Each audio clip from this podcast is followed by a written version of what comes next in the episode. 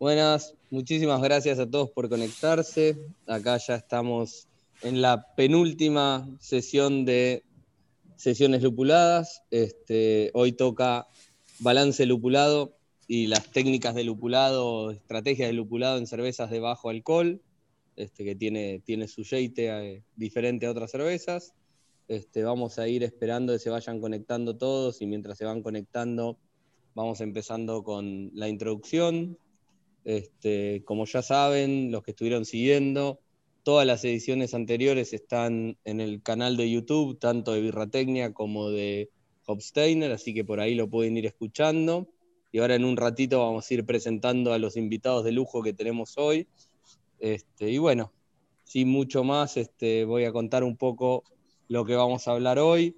Vamos a hablar un poco del perfil de agua, del el, grist, de los granos que vamos a elegir, de algunas cuestiones de las técnicas de macerado que son importantes en este tipo de cervezas, un poco de adiciones en caliente, tanto Herbor y Whirlpool, algunas cuestiones de selección de levaduras, dry hopping en estas cervezas con, para lograr, bueno, lo que todos queremos que sea una IPA, pero que lograr un, que, tenga, que no tenga harsh, lograr que el amargor que proviene del dry hopping esté equilibrado, etcétera, etcétera. Y también por último hablar un poco de la carbonatación como otra herramienta más para trabajar este tipo de, de cervezas. Bueno, ahora Rich puede contar un poquitito de Hopsteiner. Gracias, Leandro. Bueno, yo soy Richard de Hopsteiner. Hopsteiner es el proveedor eh, de una compañía familiar. Estamos en sexta familia y somos sus proveedores ya por 175 años, brindando lúpulos desde el campo hasta la pinta, como queremos decir. Cada vez más cortito, Rich. está muy bien. bueno, igual está todo en los videos anteriores. De hecho, nos percatamos la última vez que no te habías presentado todavía. Bueno, después, este, bueno, Birratecnia empezó como un podcast, después terminó como otro, una plataforma, otro montón de cosas. Eh, Birratecnia lo, formamos Matías de Dos Dingos, que está ahí conectado, y yo de Placebo. Y bueno, ahí tienen nuestras, nuestros Instagram y tienen el Instagram de Hopsteiner para seguir un poco lo que estamos haciendo.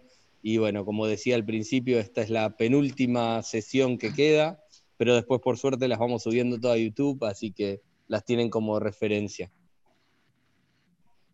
Bueno, hoy es otro de, esos, de esas sesiones en las cuales eh, hacemos un panel, ¿no? Eh, así como la anterior que había sido la de jugo de lúpulo. Ahora nos abocamos a las cervezas de bajo bebé y en este caso tenemos también un panel de expertos espectacular formado por, bueno, Johann Schauer, que es el maestro cervecero de profesión del Instituto de Emens en Alemania, con más de 20 años de experiencia eh, y en más de 8 plantas cerveceras, lo cual no es un número eh, bajo para nada, eh, y de capacidad de, de todos tipos de tamaños, ¿no? de 144 hectolitros hasta 3 millones de hectolitros por año. ¿no?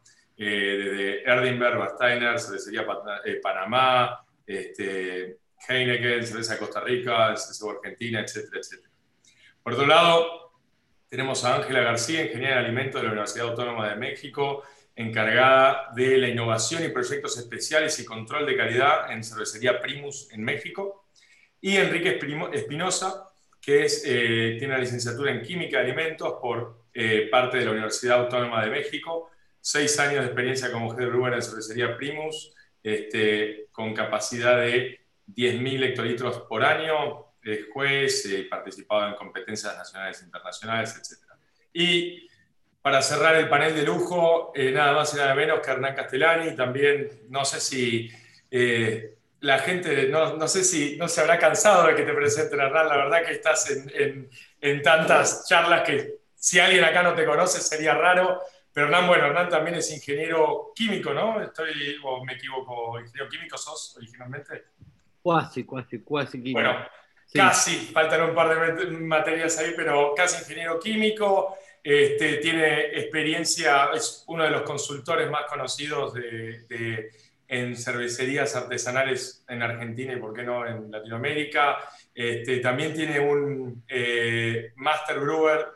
Master Brewers es en el programa que hiciste en la UC Davis. UC Davis Este, y eh, bueno, además es eh, Gypsy Brewer con Sir Hopper, una cervecería casi que se podría decir dedicada al lúpulo, ¿no? Acá en Argentina, eh, muy conocida. Así que es un placer tenerte acá, Hernán. Además que Hernán tiene un blog que es birra, pero con un 1 en vez de la I, un 4 en vez de la A, birra blog, y que es blog y también este, hay episodios de YouTube, etcétera, etcétera. Así que cositas interesantes ahí en el, en el blog de Hernán para chusmear, vale la pena.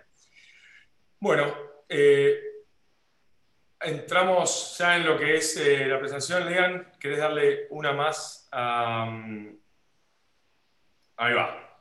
Para arrancar con el tema de hoy, con las preguntas de hoy, nos metemos en lo que es el perfil de agua, ¿no? Este, todos sabemos como cervecero la importancia del agua o del perfil de sales del agua en eh, el impacto que tienen nuestras cervezas y bueno, más aún cuando nos empezamos a poner en cervezas que tienen menos cosas para soportar y, en, el, sentido de al tener menos alcohol, menos densidades iniciales, este, cómo hacemos para darle ese cuerpo extra, ¿no? que nos eh, ayude a, balancear adiciones interesantes de lúpulo. ¿no?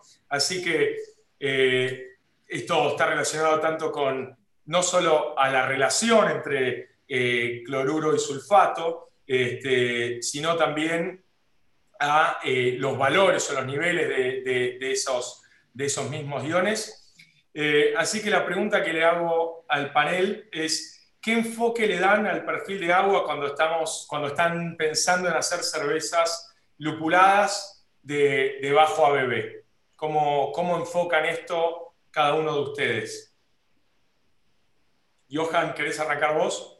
Vale, sí, claro, claro, Mati, gracias. Eh, obviamente cuando las cervezas tienen bajo ABB, eh, es un matiz diferente. Cómo hacer de que te quede un lupulado bueno, pero que te quede también un, un, sabor que te acompaña, un cuerpo de la cerveza, pero sabes que tiene una gravedad original baja. Entonces, sí, es un reto importante y, eh, bueno, creo que también es conocido, tenemos como, como estas dos partes principales de adiciones de, de, en el agua. Tenemos los cloruros y tenemos los sulfatos. Y yo creo que también dentro de cervezas de bajo de bajo alcohol o inclusive bajo, bajo gravedad original, puede tener algunas diferencias. Hay algunas que son de bajo alcohol, pero quisieras que tengan un cuerpo un poquito más, más relevante.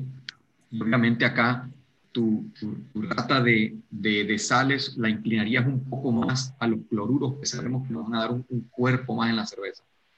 Pero hay también algunas cervezas de bajo, de bajo alcohol que quieres darle un, énfasis un poco más a la resequedad eh, o inclusive acentuar un poco los sabores del lúpulo, entonces puedes también jugar con los sulfatos.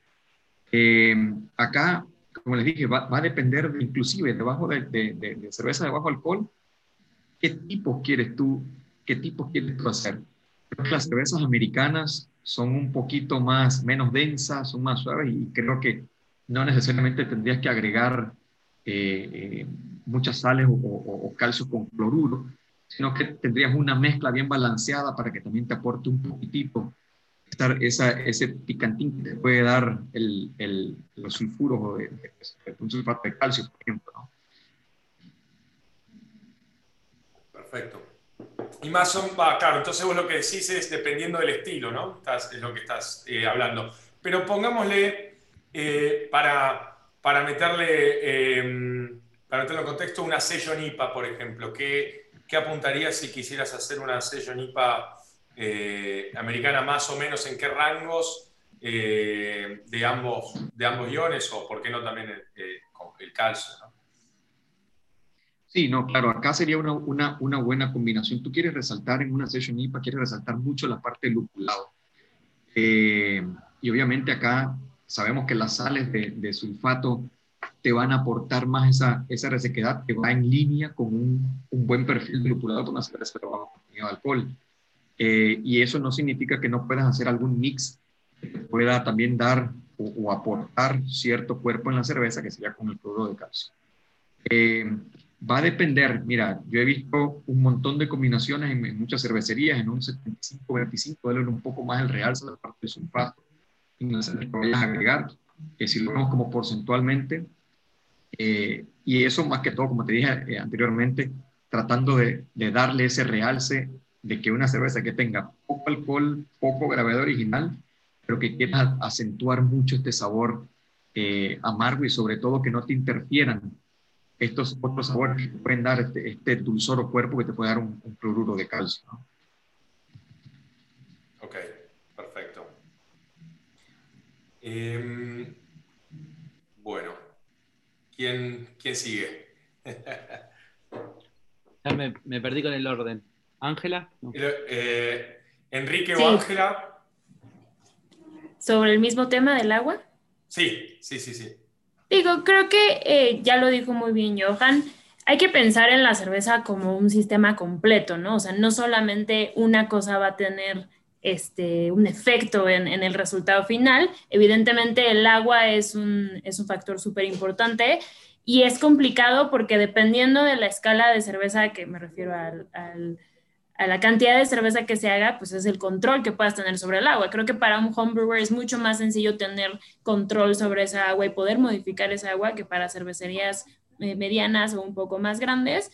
Eh, dependerá completamente del estilo. Si, si pensamos en una cerveza con un amargor marcado, como sería una IPA, pues normalmente hablamos de 800 partes por millón de sulfatos y 100 partes por millón de cloruros, más o menos eso es lo que nos marcan, por ejemplo, para burtonizar el agua, ¿no? Que es lo que, lo que eh, se especifica para una IPA inglesa, si lo quieres ver así. En el caso de una, de una session IPA, pues es diferente, pero creo que va a depender mucho de qué perfil quieres que tenga esa IPA, ¿no? Si, si, sea, si es una session IPA que tienda más a ser seca o tienda más un poco a, los caramelos, tal vez que solo puedes enfocar más en las maltas. Entonces, la recomendación va por ahí en, la relación de, sulfatos y cloruros, aunque también hay que pensar en el calcio y otros iones, este, pero va a depender del cervecero qué perfil final quiera darle a su cerveza. Hernán, vos querés... Eh, Bien.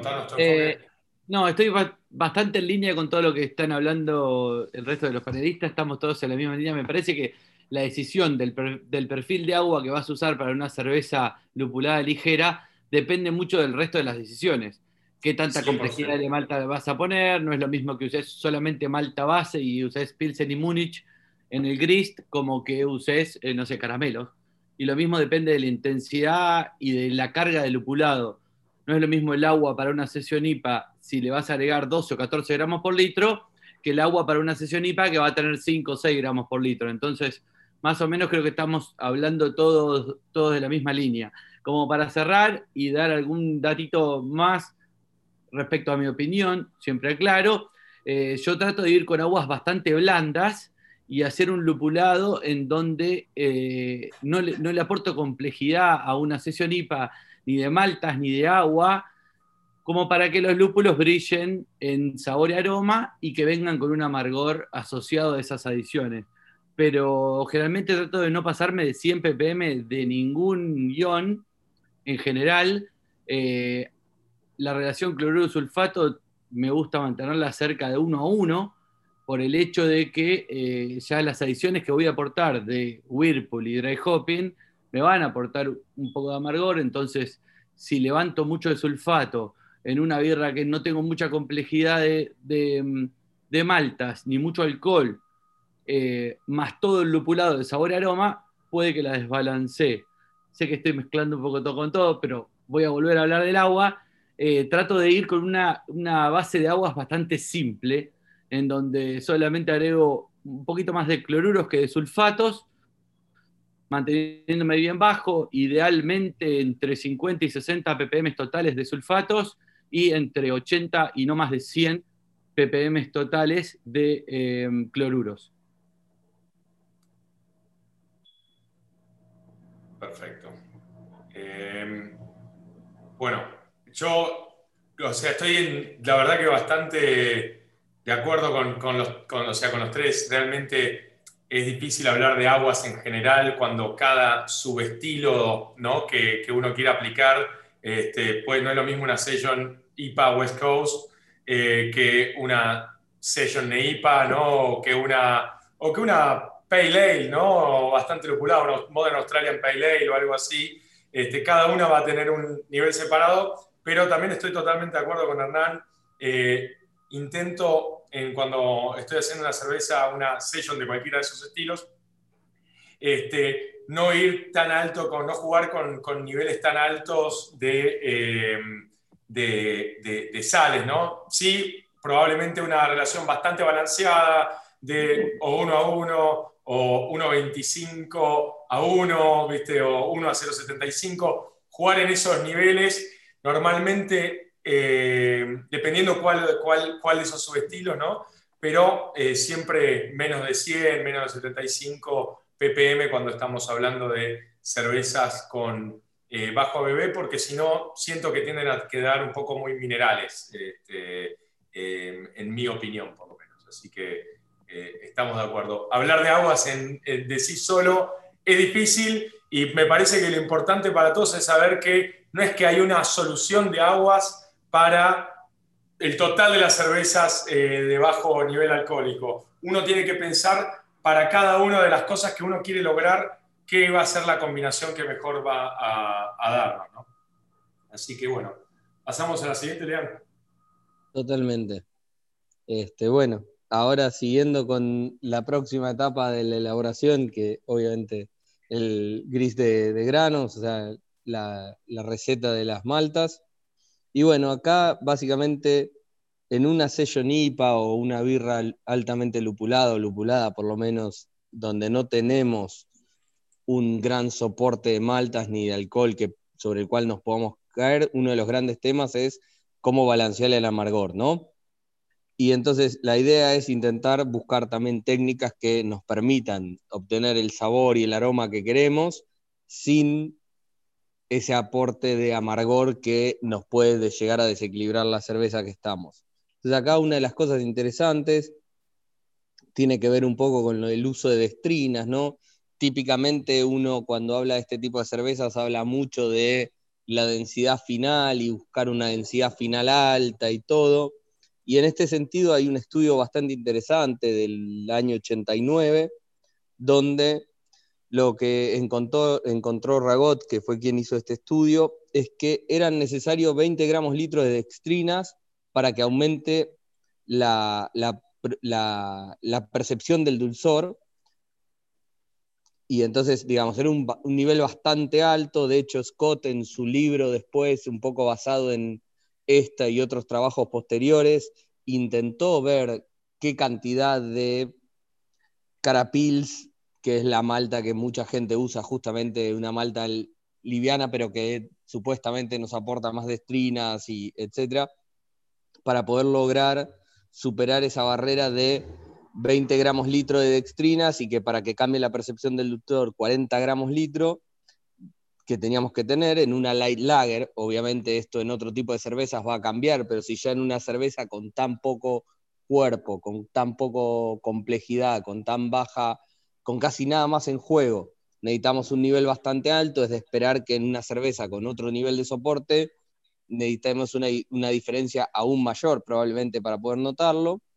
Y logró superar recién esta barrera de los 40 gramos litros de dextrina usando 50% de carapils, que digamos es muchísimo más alto de lo que normalmente uno usa en un gris de malta de, de carapils, que puede ser el 2, 5, 10% típicamente o en las recomendaciones típicas para, para ese tipo de maltas. Entonces, acá la pregunta era un poco, bueno, este, y además, además de esto, hay otra cosa interesante a tener en cuenta, que dependiendo un poco de la malta que estemos usando es que vamos a tener un perfil de un extracto y un nivel de atenuación distinto, más allá de la cepa de levadura, que obviamente, como dijo Hernán, todo influye, no podemos, es difícil analizar una variable por vez, pero no nos queda otra. Entonces acá un poco la, idea es que nos cuenten qué tipo de maltas les gusta usar para poder intentar balancear en una cerveza de bajo alcohol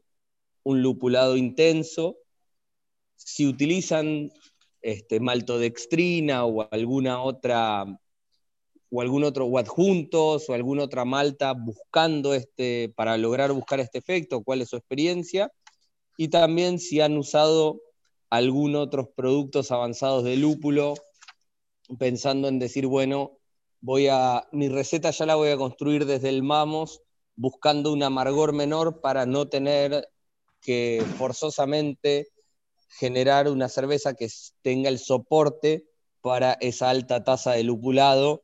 Quiero lograr el aroma o el sabor de otros de otros mecanismos sin tener un aporte, la contrapartida del amargor, digamos.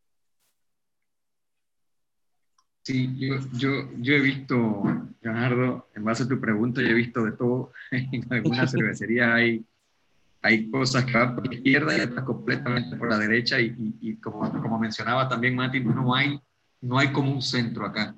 ¿Y por qué me refiero a esto? Yo, yo soy un poquito más de la vieja escuela. A mí me gusta dominar la malta. ¿Y a qué me refiero con dominar la malta? Eh, todos sabemos que hoy por hoy la mayoría de las malterías hacen maltas muy solubles. Entonces al cervecero le, le cuesta manipularla. Pero yo sí creo que todavía se puede. Entonces, en este caso, para buscar este balance que, o, que tenga un poco de cuerpo en la cerveza y luego poder entrar con la parte lupulado, yo entraría con temperaturas que me permitan activar mayormente estas enzimas que me dejan más dextrinas en la cerveza sería como mi idea principal más que hacer algún tipo de, agregado. Pero sabemos que cuando, cuando son de baja densidad, las, las cervezas no es tan sencillo. Y también he visto, como digo, está el lado derecho, este lado muy, muy conservador, que es el que me gusta más a mí usar. En el caso de no poderlo lograr, sí entraría con algo que quizás pueda brindarte un poquito más de o de sedosidad, a depender del motivo del estilo de la cerveza, o ya entrar en la parte de dextrinas, que son estas maltas que son ya un poquito más especiales, que tú mencionaste, la Carapils, por ejemplo, que sí definitivamente te va a ayudar. Esto lo he comprobado, sí, sí va a, mejorar bastante el azúcar, vamos a decir, no fermentable. Eh, pero recalco, siempre me voy en línea a tratar de que el macerado me lo brinde naturalmente. Y eh, he visto también algunas cervecerías que agregan algún tipo de hojuelas, por ejemplo, de trigo y demás, que te pueden crear un poquito ese sabor un poco de cuerpo o dulzor, y luego entonces ya tú puedes combinarlo con los diferentes lupulados que vendrían a ser tanto en el cocedor de, ya de, de, tu mosto, o en el Whirlpool, o por qué no en las dos versiones que, le llamo yo las dos versiones que existen de, lupulado en frío, que es o bien bien desde que inicias a fermentar, con un tipo de lúpulo que ya vayas dándole un poquito de sabores del inicio, o con un dry hop ya al final que te dé ese último impulso que tú estás buscando de uno o dos días máximo, tratar de purgarlo para que te tengas un, buen balance. Pero, pero serían como mis dos versiones, o agregas algo, un carapils o un poco más allá de, de, de alguna avenita o alguna hojela de trigo, para crear un poco sedosidad y engañar un poquito esa parte que no tendrías con una dextrina o simplemente agregar pues malta que ya sabemos que te van a aportar esa dextrina. vos, vos, más bien te inclinarías por el lado de jugar más bien con lo que es temperaturas de macerado y ese tipo de cosas, mucho más que con la selección del criterio de selección del gris de maltas, digamos. Así es. Y sería, y te digo, eso te lo va a, eso te lo va a permitir el maltero. Si tienes una malta muy soluble, a veces es muy difícil que inclusive tú con temperaturas o tiempo, reducciones de tiempo, puedas lograr tener lo que quieras. Entonces si necesitas esa ayuda extra de una malta, por ejemplo, como la Carapils, o inclusive algo más allá, como lo que te hablaba, que hay personas que ya buscan otro matiz y, y le dan por lo menos un poco de sedosidad simulando esto que no te darían las maltas, que sería una maltodextrina, que sería este dulzoncito cuerpo que queda, y es lo que busca es una cerveza de, bajo alcohol. Totalmente. Y Enrique o Ángela, ¿quieren comentar un poco cómo lo encaran ustedes desde Primus? Sí, bueno, mira, ah, nosotros aquí en la cervecería, eh, principalmente, ahora sí, para todas nuestras eh, cervezas, utilizamos eh, las rampas de maceración. Entonces sí, siempre estamos jugando un poco con la temperatura dependiendo de ahora sí del resultado que queramos lograr, ¿no? Obviamente también partimos de, una buena base de maltas, utilizamos, si quisiéramos hacer una cerveza de bajo contenido alcohólico, pero que se resalte bastante el amargor, pues bueno, definitivamente sí utilizaríamos Malta Carapils, tal vez Múnich, no sé si un poco de trigo, ahí para acentuar los sabores. Y sobre todo, si nosotros nos basamos principalmente en rampas de temperatura para poder eh, sacar este, este pequeño punch que, queremos al final para tener eh, el amargor. Eh, nosotros hemos jugado muchísimo con las temperaturas, sobre todo con las de las alfa y la beta milasa, para poder tener eh, un perfil eh, lupulado al final, ¿no? Pero muy pequeño. Nosotros no hacemos cervezas muy lupuladas, pero eh, sí, sí nos gusta tener ese toque y que esté ahí, ¿no? Entonces, principalmente jugamos con maltas y con temperaturas de maceración. Eso sí es de inicio, ¿no? Y obviamente sería como un un complejo, ¿no? O sea, ¿qué es lo que quieres, de, qué quieres partir y a dónde quieres llegar?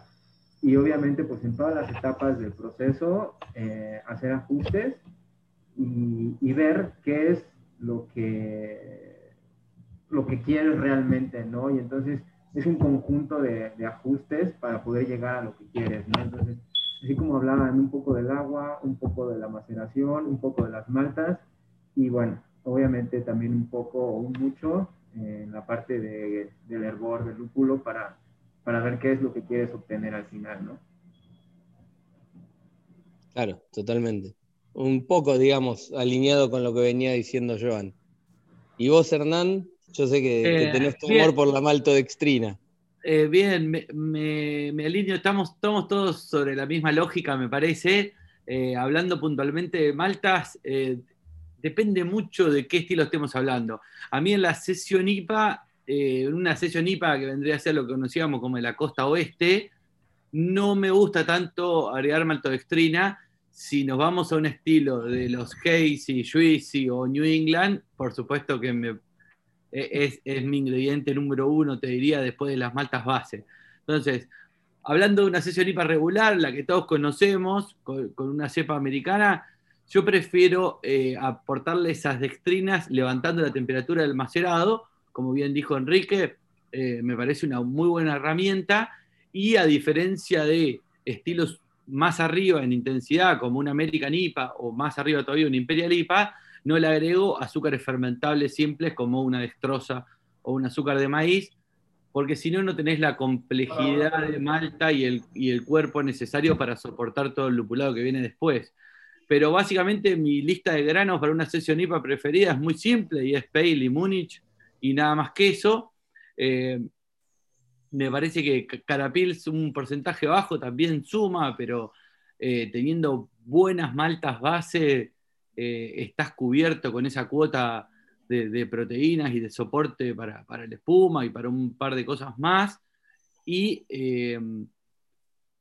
el tema de cuánto levantás la temperatura de macerado o, cuánto, eh, cuántos fermentables formás con tu mosto durante el macerado, depende mucho también del lupulado que le vayas a dar. Nuevamente no podemos dejar hablar una cosa con la otra. Una sesión IPA debería ser, salvo estas New England sesión IPA, pero una sesión IPA de la costa este debería ser seca y amarga. Entonces, si te pasaste de dextrinas, como que te vas a ir un poco fuera del estilo. Entonces, eh, hay que hacer un buen equilibrio entre el cuerpo y el soporte que le das y después cuánta intensidad va a tener el resto lupulado en amargor. Eh, pero en líneas generales, sí, sí, comparto plenamente. Yo no banco mucho los caramelos, ni mucho menos ahí veo en el gráfico de, el, el de malta tostada. Me parecería un pecado radical porque va a ir en contra del perfil lupulado y va a salir a competirnos y a molestar mucho. Obviamente que también hay Session Red IPA y hay un montón de estilos en donde la complejidad de maltas va por otro lado, pero eh, volviendo a una West Coast Session IPA, eh, me parece que con maltas bases tranquilamente podés lograr un, buen un buen soporte de malta para agregar 8, 10, 12 gramos por litro después. Totalmente. A ver, de hecho, el gráfico ahí de Coge más bien apuntaba a comparar la atenuación, no, no era necesariamente aplicado a, a sello NIPA, sino este concepto de entender que distintas maltas van a tener un potencial de extracto distinto y un límite de atenuación distinto más allá de la cepa que uno elija, ¿no? No, y este, está buenísimo porque, por ejemplo, el de Ragot que está al lado, que si vos vas viendo que a medida que aumenta la destrina, cómo te cambia la viscosidad y el dulzor, eso está bárbaro en la interpretación de una New England IPA, por ejemplo, en donde eh, son birras que técnicamente son muy amargas, pero con tanta destrina y con tanto cuerpo no se perciben amargas. Totalmente. Y juega con esto que está en el gráfico a la derecha. Hay que esconder todas esas sumulinonas, ¿no? Claro. es como que son, muy dulces y muy amargas y no se deberían sentir ni muy dulces ni muy amargas. Y ese juego y esa mano como cervecero a mí me encanta. Técnicamente son birras muy complejas. Exactamente. Acá, digamos, lo, que queríamos rescatar de este gráfico era porque no, no, no hay nada en la bibliografía de Carapils estrictamente, y cara aroma también se usa un poco en ese mismo concepto de que va a depender muchísimo de, como todos estuvieron hablando después, del macerado. O sea, vos podés tener una malta como una carapils, donde supuestamente te debería aportar mayores niveles de extrina y todo, pero cuando lo usás en porcentajes bajos y tenés maltas que están, como dicen los americanos, super hot, muy calientes, o sea, con unos niveles enzimáticos altísimos, si no manejas bien tu macerado, todo lo que tenían de destrina los vas a perder eh, en ese macerado, entonces los tiempos de macerado empiezan a ser una variable interesante, que bueno, ahora podemos hablar cuando, cuando pasemos un poquito el tema de macerado, pero empieza a haber otras herramientas de juego y no solamente, la, o sea, la selección de grist sin pensar cómo lo estás manejando por sí mismo, concuerdo que, que no alcanza, como, como todo, este, todas estas variables están correlacionadas. Y bueno, nada, sí, yo concuerdo en, buscar ese equilibrio. Para mí es interesante en cervezas de bajo alcohol buscar maltas como la malta como Viena o Múnich, donde puedas dar un pequeño soporte de, maltas que te logre balancear ese amargor. Si bien comparto que, por ejemplo, una Session IPA de tipo West Coast deberías tener un amargor perceptible, también los niveles de lupulado que estamos usando ahora en dry hop y todo para lograr esa explosión de aroma son mucho más altos que los que se usaban hace 10 años cuando esas cervezas empezaron a aparecer. Y a veces necesitas un poquito más de ayuda para lograr tapar un poco ese, ese adicional de amargor. Si vos querés que poder lograr tener este, esa, esa, esa explosión aromática que, que uno espera hoy en día de, de una cerveza, ¿no? Entonces un poco era, era charlar sobre eso. Mati, ¿querés? No, no, estamos, estoy en línea con, lo que fueron diciendo. bueno, nos metemos en macerado, que básicamente ya la mitad lo, lo hablamos, así que vamos a hacer un poco rápida a esta. El tema es que hay algo que va más allá de lo que hablamos de la temperatura, ¿no? Que normalmente o históricamente se habló mucho de el, la, ¿cómo decirlo? la relación de empaste eh, tenía también un impacto sobre eh, la fermentabilidad del, mosto. Es decir, cuando hablo, por las dudas para el que no sabe, cuando hablo de relación de empaste hablo de cuánta agua, cuántos litros de agua por cada, por, por cada kilo de malta que metemos en el macerado. Y antes, se, o sea, lo que era común decir es que se bajaba la fermentabilidad al tener una relación más más espesa, digamos, ¿no? Eh, el tema es que esto tal vez era, era real hace un tiempo, pero hay, hay pocos trabajos, no es que hay muchos trabajos eh, académicos hechos al respecto, pero eh, el trabajo de, de Narcis y Briggs este, dicen o concluyen algo que después Troester confirmó, que, que es que con las maltas modernas, con las maltas con las modificaciones modernas, eso no necesariamente hoy se da como se daba antes, es decir, que no afecta tanto eh, a la fermentabilidad del mosto eh, la relación esa de empaste. Pero sí confirma Treser que la temperatura, el pH y los tiempos de macerado son cosas que sí afectan. Es decir, que, eh, no sé, esos son factores con los que podemos jugar, ¿no? Temperatura, pH y tiempos. Entonces, en función de estas cosas, más o menos, eh, bueno, la pregunta es, es, bastante simple. ¿Qué es lo que, ya algunos ya tal vez ya la, la respondieron antes, pero cómo es que hacen este juego ustedes para lograr cervezas de bajo bebé con sí con tener un soporte final o qué es lo que tienen en cuenta a la hora de hacer el macerado en cuanto a temperatura, pH y, em, y tiempo de, de, macerado. Yo me voy de nuevo al, al, a la vieja escuela. Creo que, creo que tiene un impacto con las maltas de hoy. Eh, la parte de tiempos y temperaturas más que la concentración.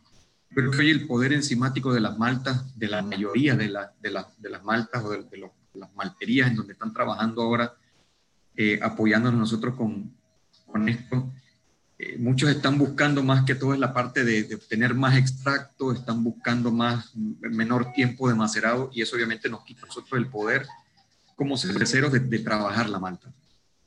Entonces, el, el, tema de la concentración, eh, aquí hay algo que hay que, aclarar y, puede ser un poco peligroso. Mucha concentración te puede traer un, poco de problema tecnológico y va a depender del tipo de equipo que tú tengas. Yo he estado también haciendo algunos experimentos de, este tipo y, en alguna ocasión las bombas no estaban lo suficientemente preparadas para manejar la concentración. Entonces hay que tener un poquito de cuidado con esta parte. Pero si tienes la tecnología eh, para, para, para, lograr manejarlo, pues muy bien. Eh, sin embargo, sí hay un momento en donde ya no puedes concentrar más por la misma tecnología que tienes tú y tienes que trabajar con lo que tienes, tu relación de agua-malta. Y si tú diluyes o, o, o haces una comparación de algo concentrado y algo no concentrado, sí puede tener una pequeña diferencia pero luego viene el freno de la tecnología, ¿no? Entonces, ese balance de puedo hacerlo o no puedo hacerlo, y lo otro era, tengo las diferentes maltas para lograr hacer lo mismo sin tener que concentrar, es algo que cada cervecero tendrá que ver en, su equipo. Eh, en lo personal, a mí no me gusta concentrar mucho eh, o tener una relación eh, agua-malta, malta, o sea, una, una, relación de malta muy alta, porque siento que no le estoy dando no le estoy dando eh, a la enzima esa, esa, esa hidrolización adecuada desde el principio para poder que empiece a trabajar. Entonces me gusta así tenerla una relación más normal y trabajar en función a temperaturas y tiempos. Cuando estoy a temperaturas bajas o arrancando, prefiero acortar los tiempos y subir inmediatamente para darle, para ganarle a, a, a este, a esta lucha con los malteros ganarle un poco más y extraer más dextrina más que trabajar con concentración. Pero definitivamente sí hay una, sí hay una pequeña diferencia eh, que sí lo puedes contar, pero quizás no sea suficiente para el tipo de cerveza que estás buscando. Entonces, de nuevo volvemos a esta parte en donde los dependes se hacen importantes ¿no? y va a depender del el equipo que tengas, porque sí puede, puede causar algunos problemitas cuando concentras mucho. Bien, eh, Ángela o Enrique. Eh, nosotros, eh, para nuestro, nuestro caso, que, quisiéramos trabajar una cerveza con bajo contenido alcohólico, igual, volvemos a partir de, la misma premisa de qué es al final lo que queremos, ¿no? Si, si, en el caso de que si quisiéramos una cerveza con un poco más de cuerpo, pues bueno, eh, ponemos a trabajar las enzimas, eh, la alfa-milasa que, que, convierte las dextrinas, ¿no? Si quisiéramos una cerveza con menos cuerpo y menos dulce, pues bueno, nos iríamos al otro extremo de temperatura, que, que sería que trabajara la beta-milasa, ¿no? Entonces, ahora sí que partiendo de lo mismo es qué es lo que queremos para, para el resultado final, ¿no? De, de, todo. Al final, ¿qué es lo que queremos nosotros? Y trazar un plan en cuestión del macerado, ¿no? ¿Puedo decir algo rápido? Claro que sí. Digo, creo que es muy importante lo que dijo Johan. Creo que como cervecero, tu limitante más grande va a ser, en el caso del macerado, conocer tu equipo. Porque pues muchas veces tú vas a querer hacer una cerveza con una relación de agua de 2 a 1, pero tal vez tu equipo no te lo permite, ¿no? O la eficiencia o el rendimiento que vas a tener, pues no te va a permitir hacer esa relación. Entonces, normalmente la relación que más usamos nosotros es 3 a 1, eh, dependiendo del tipo de cerveza que vamos a hacer. En el caso de la Session IPAs en particular, y creo que también hay que hacer mucho énfasis en esto, o sea, puede haber otro, otros estilos de cerveza que sean bajos en porcentajes alcohólicos y que sean lupulados, que no necesariamente sean Session IPAs, entonces ahí va a cambiar toda, toda la jugada. Este, si quieres tener una cerveza que tienda más hacia la sequedad y al cuerpo ligero, pues una maceración de 64, 65 grados centígrados o hasta más abajo si lo quieres ver así. Si quieres una cerveza que tenga más cuerpo, que te permita más tener esta textura, pues puedes, o sea, sí, no abajo de 68 grados centígrados. Y es más, en esa temperatura puedes usar hasta este, otros adjuntos, o sea, como juelas de algo, ¿no? Eh, ahí decían avena o podría ser hasta eh, eh, trigo o cebada, la cebada misma, ¿no? Pero en hojuela para no aportar eh, tanta proteína, pero aportar un poco de azúcar. Entonces, creo que va a depender, como ya dijimos, mucho del resultado final que queramos tener. Bien. Eh, seguimos en línea. A ver, solamente tengo para agregar que acá con el macerado nosotros como cerveceros vamos a decidir no solamente la densidad inicial, en base a los kilos de malta y los litros que saquemos, sino la densidad final, el cuerpo y el alcohol que va a tener. Entonces, hablando de sello NIPAS, no es lo mismo hacer una cerveza de 4,5 de alcohol, supongamos de 1042, 1006 o 1008, no hice la cuenta, pero va a andar por ahí, que hacer una cerveza de 1050 y que termine en 1012, 1014. Y eso es lo que, eh, que vienen hablando eh, el resto de, los panelistas que, estamos de acuerdo. Me parece que estas cervezas, al ser tan ligeras de alcohol, eh, entendamos que de la malta no solamente vamos a sacar azúcares, sino vamos a sacar muchísimos componentes más. Eh, eh, estamos todos más o menos en línea, pero voy a hablar por mí. Yo prefiero usar 100% malta sin el uso de adjuntos para aumentar los fermentables, ni tampoco las dextrinas, pero levantar un poquito la temperatura de macerado con el fin de que la densidad final de la cerveza fermentada no sea tan baja. ¿Por qué? Porque si tengo un mosto muy liviano y tengo poca complejidad de maltas eh, y encima eh, lo voy a lupular fuerte, puede que desbalancee en cuanto a un amargor o una, carga de lupulado que no, no la pueda sostener con el resto de los perfiles. Entonces, una buena manera de, balancearlo es levantando la temperatura del macerado y por consecuencia teniendo una densidad final de la cerveza terminada más alta. Estamos totalmente de acuerdo. Hernán, yo también prefiero lo mismo que vos. Este, yo cuando estoy pensando o diseñando una, receta de una, de una IPA de bajo nivel de alcohol, eh, normalmente tiendo a tender a que la densidad inicial sea más alta, pero la densidad final también sea más alta para que, tener, que tenga un poco de soporte del lúpulo que después le vamos a agregar, ¿no? O sea, realmente eh, eso es lo que apunto. ¿Y cómo, cómo lograrlo? Yo eh, personalmente en las pruebas que hice llegué a la misma conclusión que, que llegó otro Esther, que es a mí personalmente, en mi equipo por lo menos, no me cambia la fermentabilidad eh, la relación de empaste. ¿no? Entonces, yo ya es algo, un tema que dejé de tomar en cuenta para cuando quiero hacer este tipo de cervezas, sino que simplemente uso la relación de empaste que mejor me permite después el proceso de filtrado y todo eso, o sea, de, que mejor me permite el proceso, pero no lo tomo como un factor de ajuste. Si juego con tiempos de macerado mucho más cortos, probablemente de media hora, es decir, que a veces busco hasta que solamente haya conversión total de, o solubilidad total de, almidones haciendo la prueba de yodo y que me dé, este, que, no me dé que hayan almidones este, em,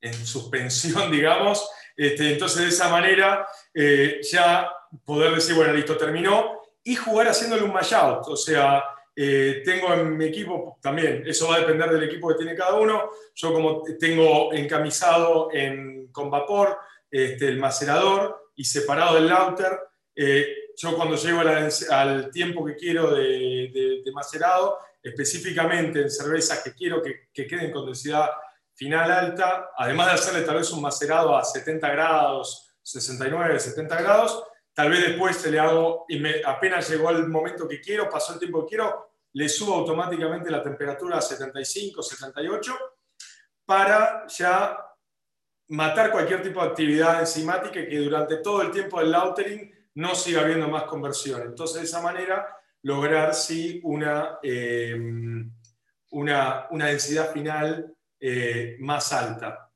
Así que ese es eh, también el enfoque, bastante en línea con lo que decía Hernán y, el resto, ¿no? Pero por supuesto que va a depender de qué, tipo ¿no? de, estas, de estas cervezas que queremos hacer. Bueno, pasamos a la próxima. Sí, bueno, esto es un tema que venimos hablando un poco recurrente ya, digámoslo, en lo que respecta a isomerización en el Whirlpool ya hemos charlado bastante de que más allá de que bajemos un poco la temperatura del Whirlpool, vamos a seguir teniendo isomerización, vamos a seguir teniendo el aporte de amargor que vienen de los isoalfácidos, esto sin hablar de humulinonas ni nada por el estilo, sino simplemente de los isoalfácidos. Y entonces, en este tipo de cervezas, donde estamos buscando esa adición de Whirlpool para lograr sobre todo sabor y un poco de aroma, es importante intentar limitar este fenómeno. En algunos lugares de Latinoamérica que les, hierve más bajo la temperatura tienen una ventaja, yo creo, en este sentido, este, porque logran tener este, niveles de isomerizaciones menores, incluso a temperaturas de hervor. Pero bueno, la, pregunta acá tiene que ver con eso, tiene que ver con este, qué tipo de ediciones hacen durante el hervor en este tipo de cervezas, o si directamente las descartan, esperando directamente al aporte de amargor proveniente únicamente de las últimas etapas. En NEIPAS también tuvimos toda una discusión con respecto a esto, a la decisión de agregar o no amargor al inicio. Y después, si hacen alguna técnica de bajar temperatura, enfriar o, o como fuere, agregando agua fría o bajado de temperatura, del Whirlpool para lograr niveles de isomerización un poco más bajos para justamente lograr esto, ¿no? El aporte de aroma y sabor sin esa contrapartida de amargor que, vamos a tener necesariamente el uso del lúpulo. Yo, lo, veo, eh, Leonardo, de esta forma. Yo creo que siempre tú vas a requerir, para cualquier tipo de cerveza, tú siempre vas a requerir cierto amargo. Eh, yo soy de los que considero que una pequeña parte se agrega al principio, creo que te ayuda mucho también para empezar a hervir, que no se te forme tanta espuma y demás, creo que ayuda un poquito, eh, y también como para darle ese amargo base a la cerveza. Luego puedes empezar a jugar con, bueno, todas las técnicas que comentaste hace un momento atrás, en donde hay lupulados tardíos desde el hervor, cuando quieres darle algunas notas que que quizás te aporten un poco de amargo, pero que te quede todavía esa, esa, esa parte que estás buscando del, del lúpulo que quieras agregar. Eh, en la parte del Whirlpool yo creo que sí te, va, sí, te aporta también un, poco al amargo, depende de lo que tú quieras, pero siento que la merma es un poquito más alta eh, y es por eso que yo apunto un poco más a ganarle un poquito al, al, al final de la cocción. Eh, y creo que saltándome un poco lo que, lo que estamos viendo en la filmina, inclusive si yo quiero tener un lúpulo que se quede en mi cerveza, yo ni siquiera iría al Whirlpool, yo solo agregaría el principio de la, de la fermentación para que ya vaya agarrando ese gusto desde el principio y que no sea una temperatura en donde lo vayas a, donde puedas volatilizar parte de los, de los aceites esenciales, ¿no? Pero te digo, eso, eso va a depender de, de, de, de tantas cosas, tanto de la mano del cervecero, qué quieres darle tú a tus clientes, qué sabor quieres tú garantizarles a ellos eh, para que cuando abran la cerveza lo puedan, lo puedan disfrutar eh, y ahí em, empiezas a jugar un poco.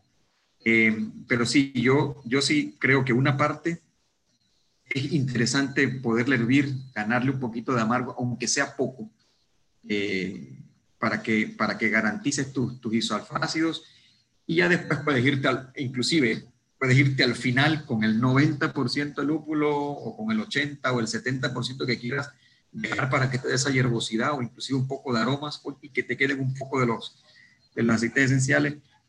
En el Whirlpool, no sé, yo soy un poquito más aprensivo, yo no, no, yo no agrego en, en el Whirlpool, por ejemplo, porque siento que inclusive eh, puedo perder un poco, ¿no? Ahí, ahí es una de las pérdidas más grandes que tienes por, porque mientras estás a temperatura ya también está entrando el proceso este de coagulación y, se empiezan a sedimentar y yo siento que pierdo.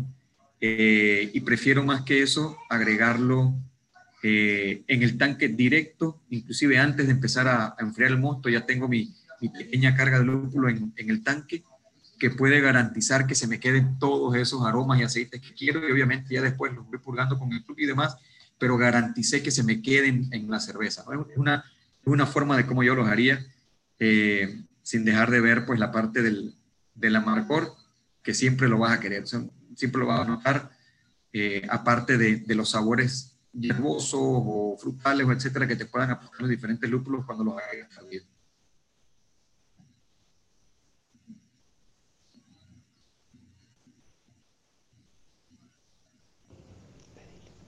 Este, buenísimo. ¿Y vos, Ángela o Enrique? ¿Lo ven similar a Joan? ¿Tienen otra opinión?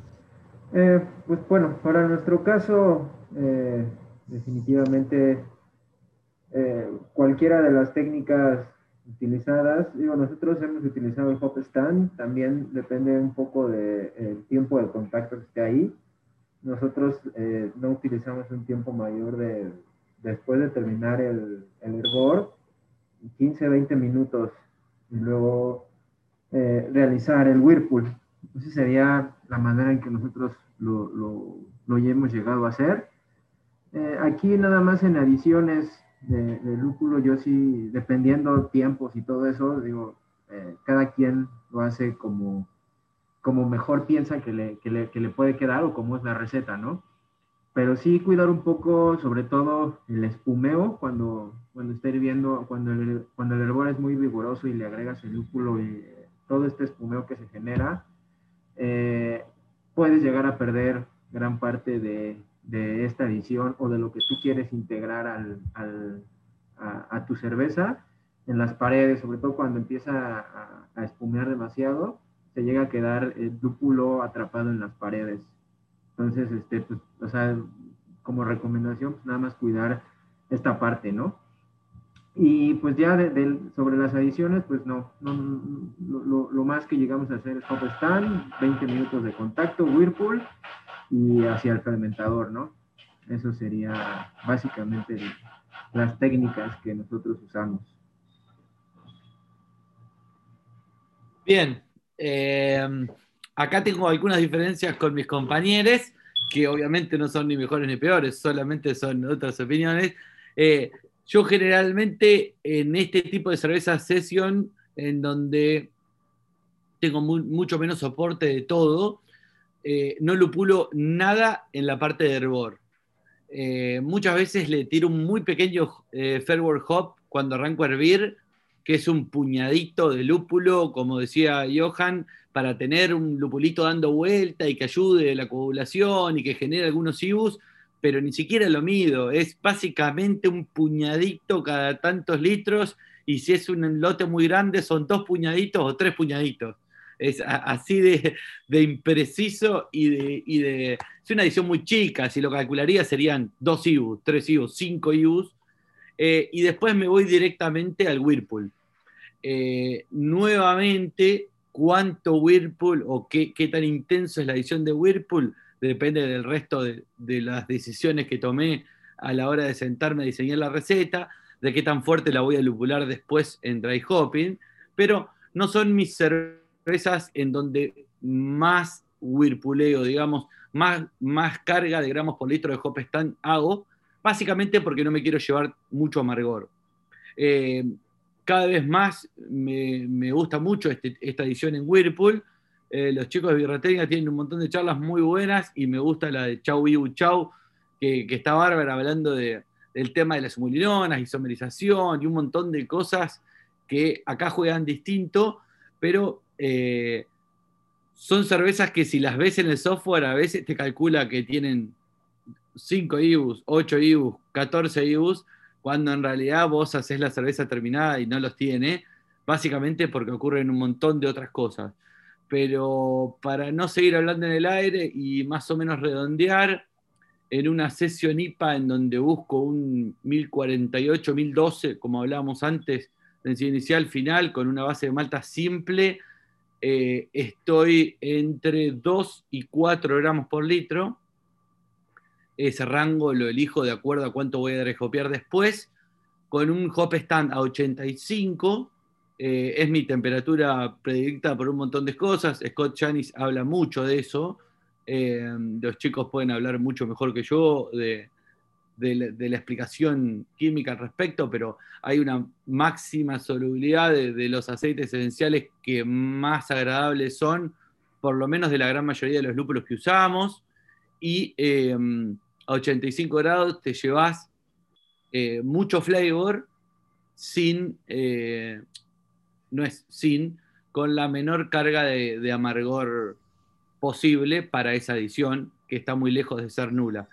Y mm, para cerrar, los tiempos de contacto y los, tiempos de contacto y, las permanencias eh, dependen mucho de qué tan intensa sea, pero generalmente para este tipo de cervezas y con un Whirlpool de, de 2 gramos por litro no llevo tanto, pero de 4 gramos por litro lo dejo al menos 45 minutos de reposo en el, en el hervidor, sabiendo que voy a isomerizar, sabiendo que voy a aportar amargor pero es eh, una forma de contrarrestar lo que decía Johan, que tenés poca eficiencia en esa transferencia eh, y gran parte del lúpulo que eh, aportás lo perdés.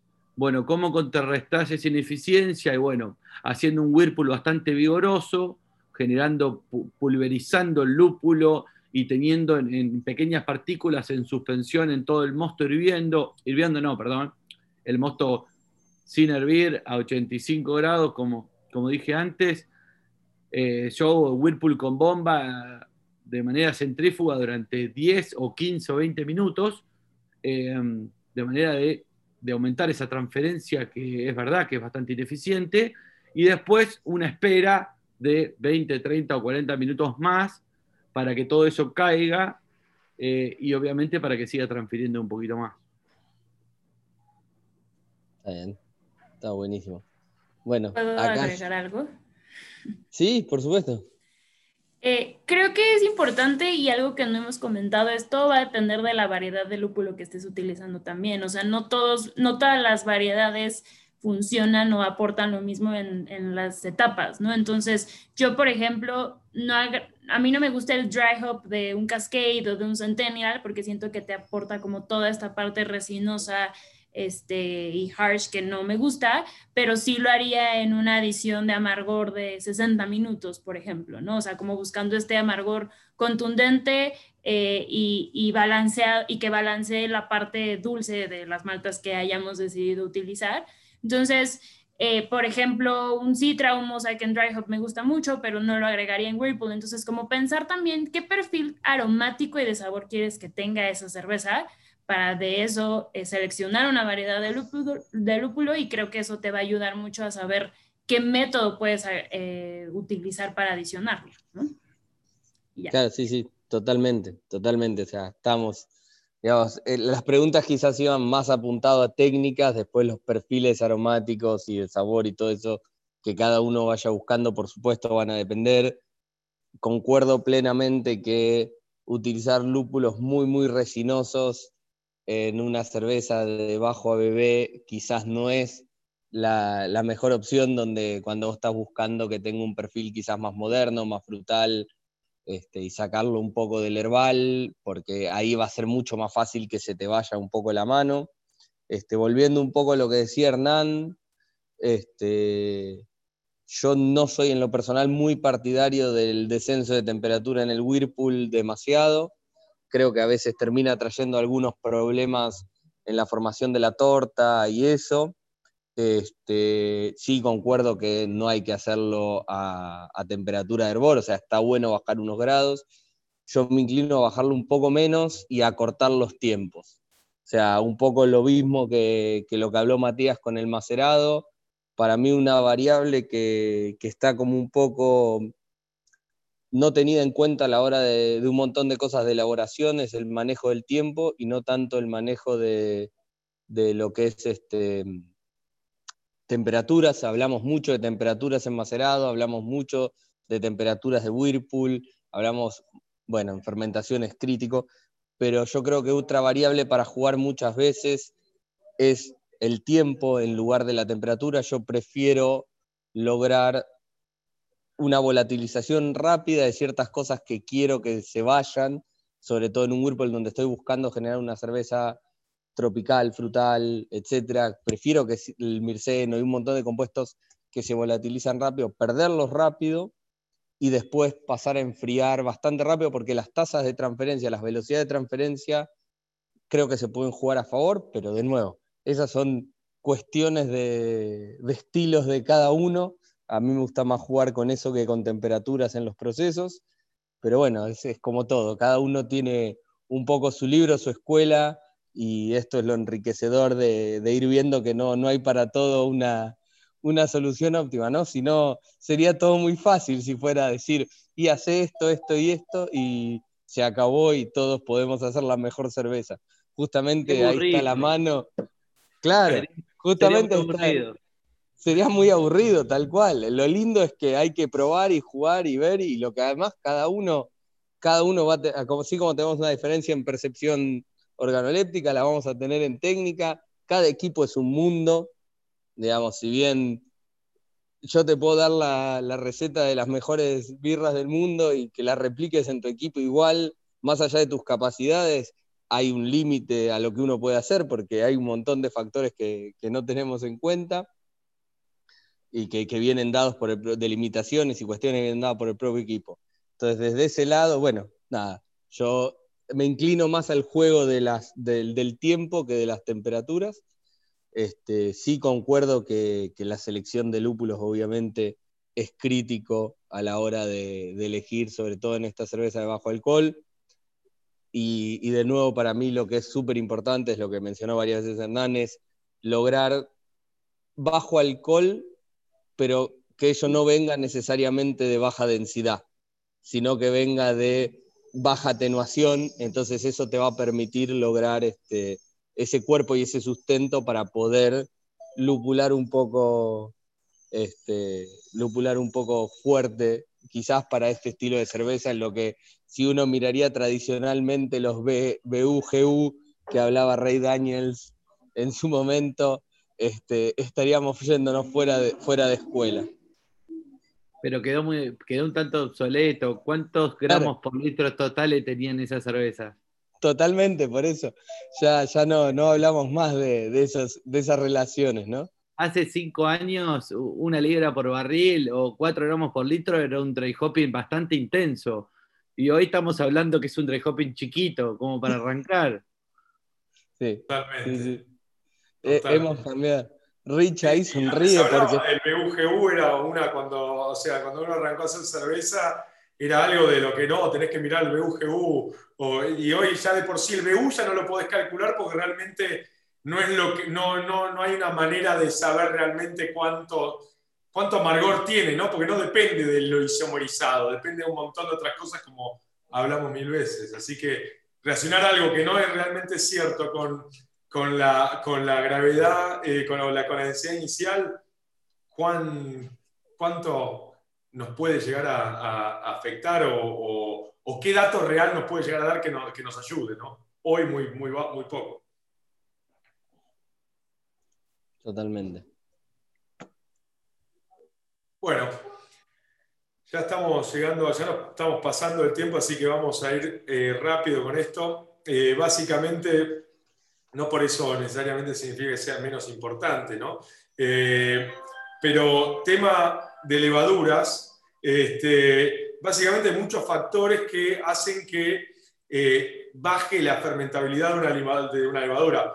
Ni hablar que cada levadura o cada cepa distinta va a tener de por sí eh, un, una atenuación diferente, ¿no? Pero la tasa de inoculación, los nutrientes, el oxígeno, la temperatura, todos esos factores van a hacer que las levaduras atenúen distinto. Ahora eso tiene un poco una contra, que eh, si no están muy contentas y las fermentaciones son saludables, y bueno, podemos llegar a tener sabores no deseados en la cerveza. Em, así que la pregunta es, para ustedes es, cuando las cervezas, o sea, para cuando están haciendo este tipo de cervezas, buscan, por ejemplo, cepas que tengan generación de glicerol o, o baja atenuación para poder aumentar el mouthfeel o el cuerpo de la cerveza, juegan con alguno de estos parámetros, es decir, juegan con hacerla fermentar a temperaturas más bajas o eh, con menos nutriente o con menos oxígeno, con lo, oxígeno es un nutriente al final. Este, y eh, si llegan a hacer eso, ¿cómo juegan o cómo hacen para intentar que no tenga los, los efectos secundarios no deseados? Aquí, aquí de nuevo la vieja escuela. Yo creo que nosotros hacemos el mosto, la levadura hace el resto del trabajo. Yo prefiero tener una levadura feliz, eh, feliz que tenga todo lo necesario para ella poder desarrollarse eh, y que pueda atenuar tal cual lo podemos verificar eh, en, una muestra patrón que hacemos fuera de la fermentación. Yo prefiero que atenúe y que yo en el mosto haga lo necesario para que obtenga el resultado final que estamos hablando acá, que sea una cerveza con cuerpo, que sabemos que sea de, de, de, bajo alcohol, pero que sí mantenga, mantenga un poco de esencia de, que te dé el, el, el, perfil que estás buscando. Eh, pero hacer que la levadura no te llegue a una atenuación, a mí me parece un, me parece un poco arriesgado, eh, porque puede ser que se quede inclusive más arriba de lo que tú estás esperando, no a la atenuación completa, sino que se quede, no en lo que tú esperas, sino más arriba.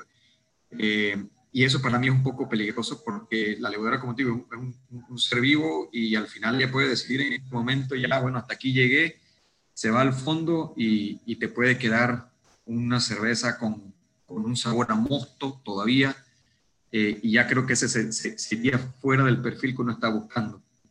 Eh, en ese sentido, yo prefiero que la levadura tenga todo lo esencial, una buena cantidad de oxígeno, 9-11 miligramos por litro, eh, que sea un mosto que pese a que tenga poca fermentabilidad, pues que todavía tenga sus aminoácidos eh, los necesarios, 150 a 200 eh, miligramos por litro para que la levadura también pueda, pueda hacer su, su trabajo sin que te forme ésteres en exceso, dependiendo del estilo de cerveza,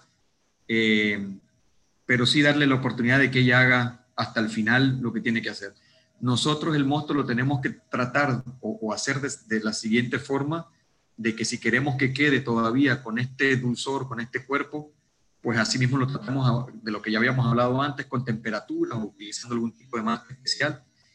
Pero yo sería una levadura muy feliz haciendo el trabajo completo. O sea, llegar a la atenuación que le corresponde y nosotros decimos cuál es la atenuación para que queremos que la levadura llegue. Bien. Ángela, ¿O Enrique?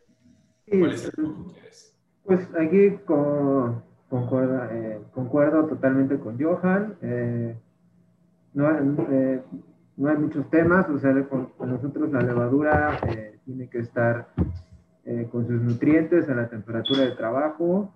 Si acaso estar jugando con las temperaturas, pues no, sobre todo por un tema de de repetitividad del proceso, ¿no? Si, si quieres que, que, te vuelva a salir lo mismo, eh, la levadura es una de las cosas a la que menos hay que moverle, ¿no? Entonces, como dice él, pues tener una levadura feliz, nutrientes, temperaturas y acaso pues, por ahí el descanso de diacetil para que no genere este, este compuesto, pero pues nada más, ¿no? O sea, aquí sí, con la levadura sí nosotros en nuestro proceso casi es lo más controlado y en el que casi no le movemos casi nada. Bien. Hernán. Bien. Me es imposible resumir de manera cortita esto, pero bueno, sí, básicamente una fermentación sana, hablamos de densidades finales altas, y eso no se hace mandando la birra frío en el momento que está cerca de lo que quiero, sino dándole la complejidad del, mosto para que cumpla su, ciclo de manera óptima y que termine donde, donde quiere terminar porque no le queda otra, no porque yo la mandé a frío o le corté el proceso a mitad de camino. Entonces, una fermentación saludable con un buen inóculo.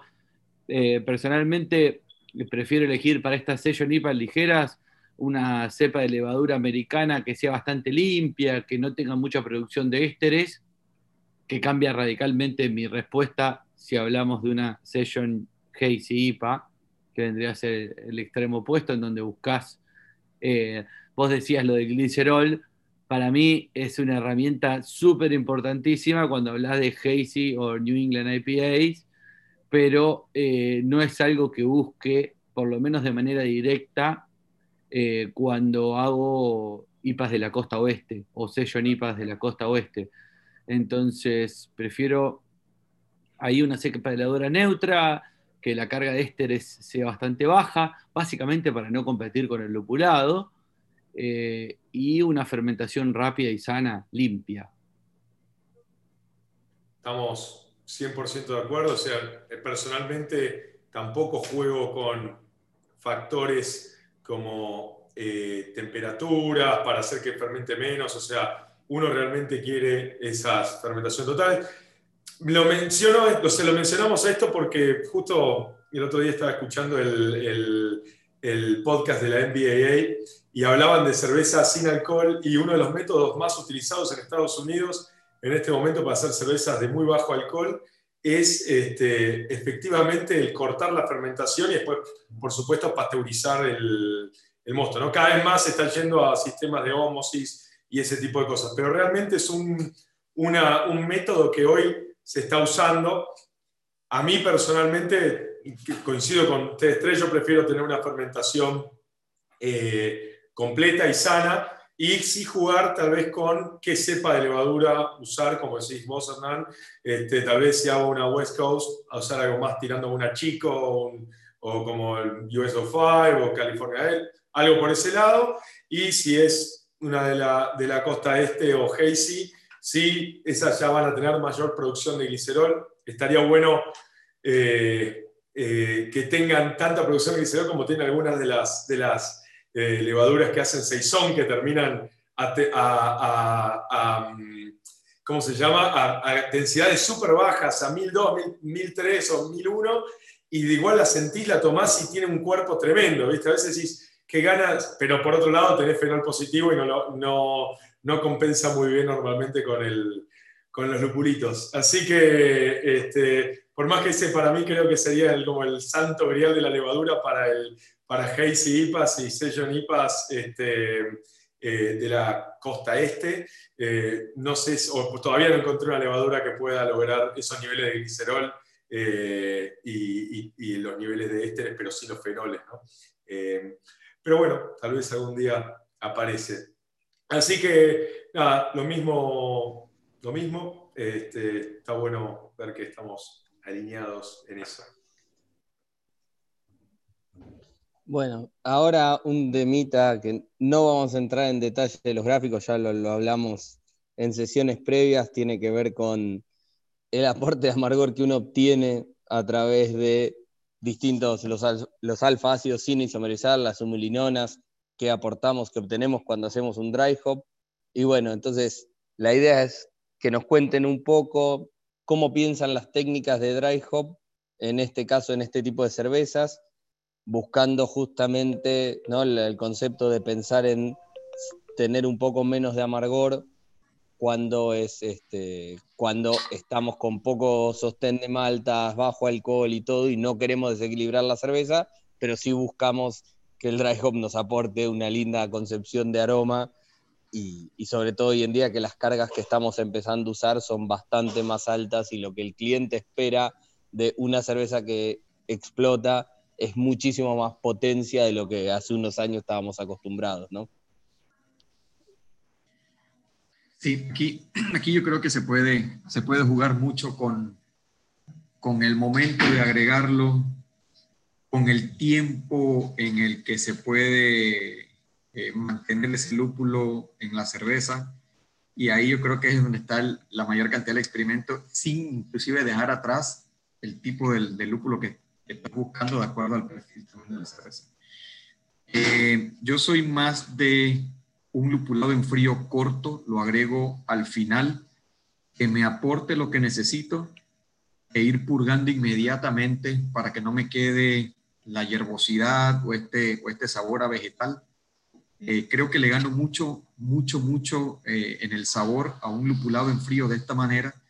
Y como le dije, dependiendo del tipo de cerveza y eh, también el, el, potencial amargo que claro, obviamente al dejarle menos tiempo, pues no, no quedaría en, en, en la cerveza proporcionando un poco más de alfa ácido que, que también van a aportar amargo.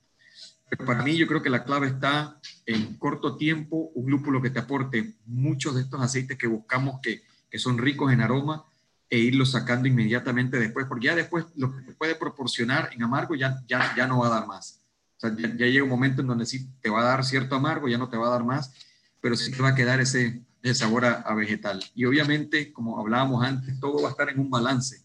Un macerado para que te quede todavía con un cuerpo, siendo una cerveza de bajo alcohol, eh, si bien es cierto, hoy en día la tendencia es a hacer un dry hop mucho más alto, creo que ese mucho más alto va a depender de cuánto trabajaste en tu macerador para que al final tengas un pequeño balance entre todo este lúpulo que estás agregando en frío versus lo que agregaste en caliente y buscar la nota que más te va. O sea, yo, creo que aquí no hay, un libro que te dé la línea de por dónde ir, Creo que mucho va a ser en prueba y ensayo en tu, en tu cervecería, pero al final lo que buscas es, es bueno, un, lúpulo fresco eh, que te aporte este aroma importantísimo que tendría una, una nape o una session también, inclusive, eh, e inclusive para otro tipo de estilos también, pues buscar, este, si, haces un hop, buscar ese, esa forma de, que tengas el balance al final. Pero yo siempre lo apaño más en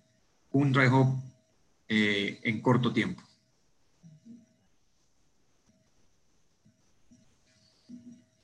Em, nosotros en cervezas de línea no hacemos dry hop, o sea, cervezas de línea me refiero a las cervezas que hacemos todo el tiempo, entonces no es una técnica que usemos comúnmente, pero sí hemos experimentado eh, con algunas cervezas que no son de línea, sino de temporada o cervezas experimentales, no podría o no me atrevería a decir que existe una técnica perfecta o específica. Comparto mucho lo que dice Johan. Creo que cada vez que lo hacemos, eh, lo hacemos de forma diferente, buscando evidentemente un resultado diferente. Creo que mucho del secreto o del tip está enfocado en la variedad, como ya había dicho hace rato, que quieras utilizar tratar de no buscar este perfil vegetal o resinoso que, creo que mata por completo todo lo que ya hayas podido hacer con el perfil de maltas. La cantidad, este, pues digo, ya, ya lo dijeron hace rato, va a depender eh, mucho de, de, digo, hay, hay datos teóricos que dicen que 4 gramos por litro, 2.5, 3, eso va a depender mucho del cervecero y creo que que de lo que le quiera aportar. Nosotros normalmente estamos entre 2.5 gramos por litro y 3, es lo que utilizamos. Eh, aproximadamente tres días en frío antes de sacar la cerveza y eso es lo que mejor nos ha funcionado para el resultado que, que hemos querido obtener.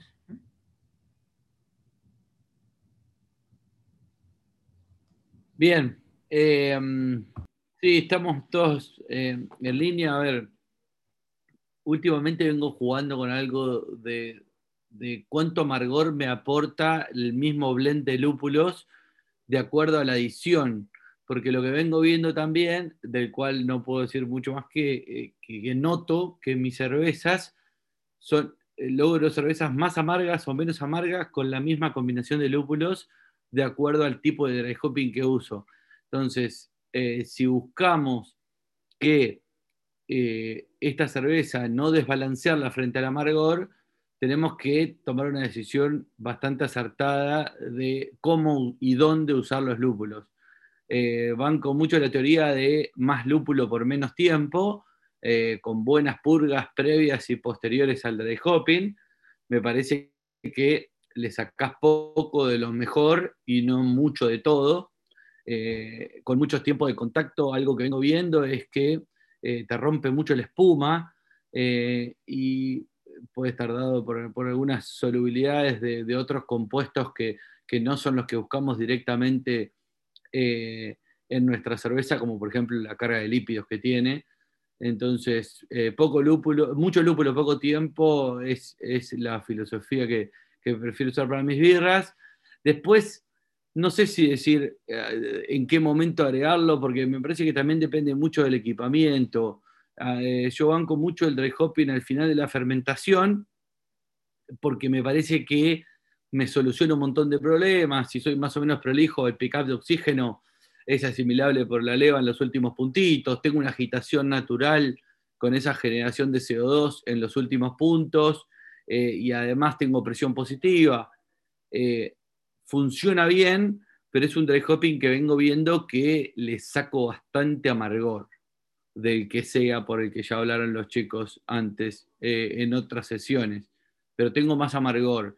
Entonces, un dry hopping quizá entre 12 y 14 grados eh, después que pasaron unos días de esa cerveza a esa temperatura, en donde gran parte del aleador en suspensión ya fluculó, eh, le puedo llegar a sacar un perfil más amigable, más dulzón de la fruta a esa misma combinación de lúpulos, sin hablar de uno en particular, y para este estilo puede ser una gran diferencia.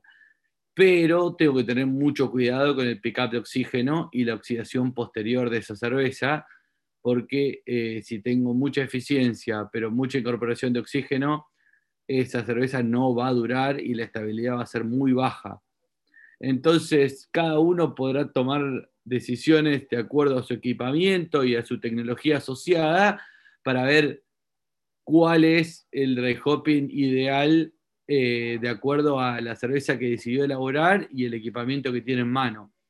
Pero yo iría entre jugar con unos pocos gramos por litro al final de la fermentación, por ejemplo, para los homebrewers o para los que fermentan en plástico, que, no pueden hacer fermentaciones isobáricas presurizadas, y quizá un dry hopping en frío con un slurry eh, y una buena agitación para los que tienen un poco más de equipamiento y se pueden dar algún lujito de esa técnica sin un riesgo alto de, de pick-up de oxígeno.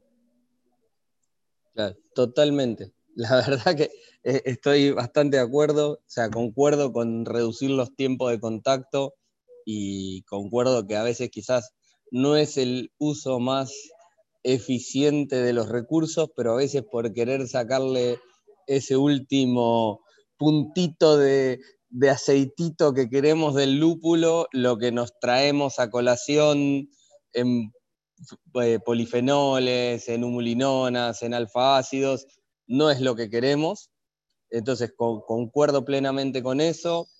Creo que en este estilo de cervezas, donde tenemos una baja carga de, un bajo soporte de maltas, creo que está bueno hacer los lupulados eh, al final de la fermentación, es decir, ya cuando uno hizo un poco de cold crash, donde podés buscar, o sea, en caliente un poquitito, pero no tan caliente para tener menor solubilidad de ciertos compuestos, sobre todo los compuestos de polifenoles y todo eso, que es lo que más nos van a desbalancear este estilo de cervezas.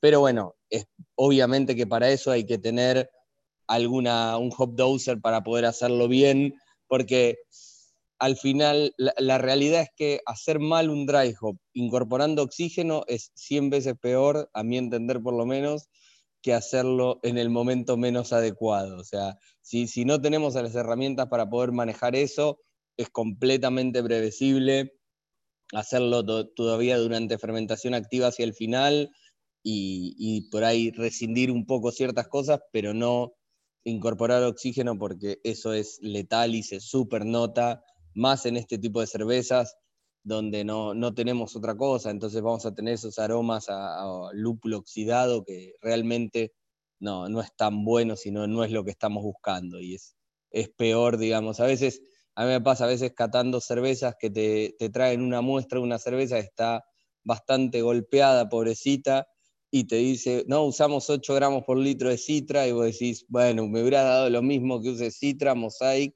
o que hubieras usado el lúpulo más barato que encontrabas, porque la incorporación de oxígeno que tuviste en el proceso hacía que cualquier perfil que podía llegar a aportar ese lúpulo estuviera totalmente menospreciado. Entonces, pero bueno, este, la idea era cerrar un poco con, ya con este tema de dry hopping, que es la última etapa en la elaboración. O de las ¿Puedo, ¿puedo agregar, una cosita más, eh, Lean, este, antes de, cerrar? no, no te dejo. Eh, eh, básicamente, a lo, que dijo que estoy muy de acuerdo, y vos también, realmente lo que, dos cositas. Una es en este tipo de cervezas más todavía. Yo no soy muy, muy fanático de hacer adiciones normalmente en fermentación activa. Cuando digo fermentación activa, digo en, los en fermentaciones tempranas, los primeros días de la fermentación y, digamos con high Krausen, lo que se dice con Krausen alto. Pero creo que en estas cervezas el impacto es todavía más fuerte, es decir, que cuando haces, eh, si tenemos poco ABB si tenemos poca estructura de maltas y pocas cosas que balanceen, hacer eh, un dry hop en fermentación activa en estas cervezas tiene un impacto incluso mucho más fuerte y hay que ser muy cuidadosos, tal vez si lo van a hacer, a dosar productos este, como los lupulin pellets o algo así, o sea, que son, eh, digamos, los pellets de concentrado de lupulina con menos, o sea, productos avanzados que tienen menos materia verde, ¿no? Para poder, o para intentar de esa manera extraer menos, eh, menos de estas materias verdes que pueden llegar a afectarnos e impactarnos de una manera mucho más fuerte en este tipo de cervezas que en cervezas que tienen más estructura de malta, más alcohol y un montón de otras cosas para, para compensar. Así que simplemente eso, tal vez ser más cuidadosos con esas... Con esas eh, Perdón, un, pequeño chivito para Richard que está acá escuchando, pero para una session IPA, un dry hopping de Denali, que ahora es Sultana, en frío, es una fiesta, es una explosión de frutas que es muy difícil de lograr con otros lúpulos. Así que, eh, porque venimos hablando de otros y no sé qué, y, no venimos diciendo muchas variedades en particular, pero una session IPA con un dry hopping a 12-14 de, de Denali, perdón, ahora es Sultana, no me acuerdo el nombre nuevo, amo ese lúpulo eh, todavía no me acostumbro, no le cambié el nombre en mi cabeza. Eh, es, eh, es glorioso, súper recomendable. Listo, no digo más me encanta escuchar eso. Es, es, un lupulazo, la verdad. Este, es un lupulazo. Estaría, es más, estaría bueno tenerlo en, en, Argentina como en, en, la, en su versión de, de Lupulin Pellets también, además para tener otra, otra, otra versión más para jugar. Pero realmente sí, es una fiesta de naná tropical tremenda, el, Sultana. Excelente. Así que bueno. Bueno, la verdad que nos pasamos media hora del tiempo, así que eh, las preguntas las hemos ido respondiendo eh, en privado por el, en el QA. Realmente eh, ya nos pasamos media hora del tiempo de todos nuestros invitados y, y, de toda la gente que está viendo, así que no nos queremos abusar más. Vamos a, a cortar acá. Lo que sí queremos agradecerle a todos este, por sumarse, bueno, no solo a, nuestro panel eh, de expertos, sino también a toda la gente que se sumó a la sesión de hoy y que nos vienen bancando estos, este séptimo de ocho sesiones lupuladas. Y la próxima es en dos semanas, en el mismo, usando el mismo código que, que usaron hoy y nos vemos ahí. Esa es la última de donde vamos a estar hablando sobre el balance entre la acidez y el lúpulo, ¿no? También otra cosa difícil de hacer. Así como hoy hablamos de algo muy difícil que es ese balance entre bajo bebé y lúpulo, esta última también es muy difícil porque la acidez y, el amargor no se llevan muy bien, pero cuando está bien logrado se pueden lograr cosas espectaculares. Así que nos vemos ahí y muchas gracias a todos. Gracias a todos. Gracias. Gracias, que estén bien. Hasta luego. Saludos.